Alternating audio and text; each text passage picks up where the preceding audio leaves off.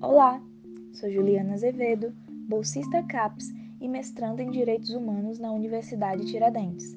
No episódio de hoje, falarei sobre a prevenção a relacionamentos abusivos, mais um dos episódios especiais em alusão ao Agosto Lilás, mês de enfrentamento à violência doméstica e familiar. Ao falarmos em violência doméstica, a maioria das pessoas costuma voltar sua mente para um sistema punitivo, com a pergunta do que podemos fazer para punir após o fato, sendo que, na verdade, o que pode efetivamente diminuir os altos índices é um olhar para as vítimas, com foco no que podemos fazer para prevenir ou evitar que as violências ocorram.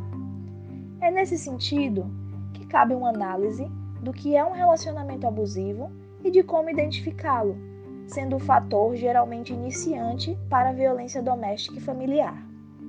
Um relacionamento abusivo costuma se fazer presente em um contexto de violência doméstica, ou seja, comumente em situação de violência do parceiro contra a parceira dentro de um relacionamento.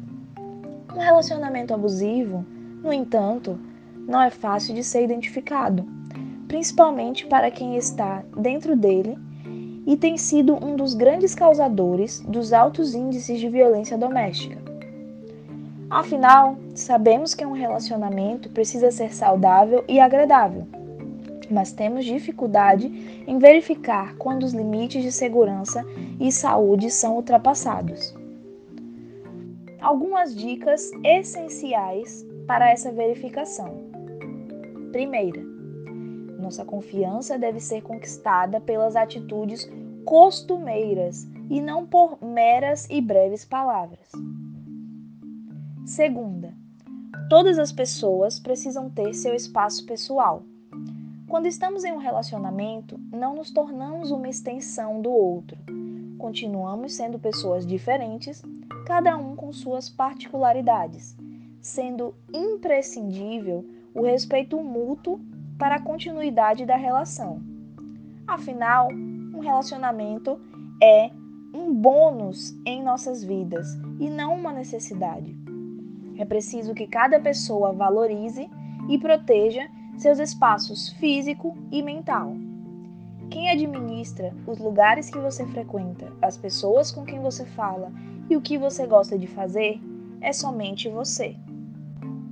Terceira, aceitar insultos, restrição à liberdade de expressão, permitir que o outro decida sobre como nos vestimos, deixarmos de trabalhar porque somos proibidas pelo parceiro, ou outras ações nesse sentido, é tão grave quanto sofrermos uma agressão física, sendo inclusive formas de agressão também. Então, deixar para lá não nos faz boas namoradas, companheiras ou esposas, pois estaremos sendo agredidas e desrespeitadas em diversos sentidos. Quarta, Cada pessoa toma suas próprias decisões, não havendo como interferir na liberdade de escolha do outro. Assim como não somos perfeitas, o parceiro também não é. E se ele transpassa e ultrapassa seus limites de alguma forma agressiva, ele é uma pessoa desrespeitosa e violenta. A sua vida não se resume ao seu parceiro, e se ele exige que se resuma, ele está cometendo um tipo de violência contra você. Quinta dica: nós não temos o poder de mudar a personalidade de outras pessoas. Não há como insistirmos em uma relação agressiva e abusiva pelo fato de amarmos aquela pessoa. Na vida real, a fera não vira um príncipe a pedidos da Bela ou pelo amor que a Bela sente por ele.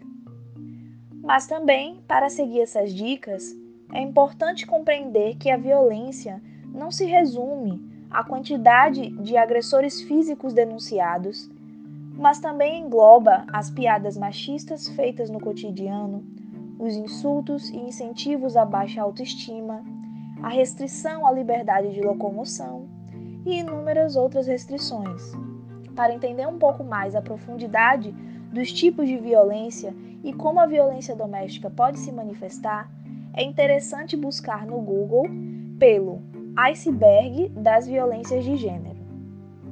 Além disso, para mais informações sobre prevenção e enfrentamento nesse sentido, vocês podem entrar em contato com os mestrandos e doutorandos em Direitos Humanos da Universidade Tiradentes através do nosso Instagram, DH Mulheres, onde podem também verificar todas as ações que estão sendo realizadas em prol desse mês de enfrentamento à violência doméstica e familiar. Por hoje é só. Continue acompanhando o podcast Direitos Humanos em 5 Minutos.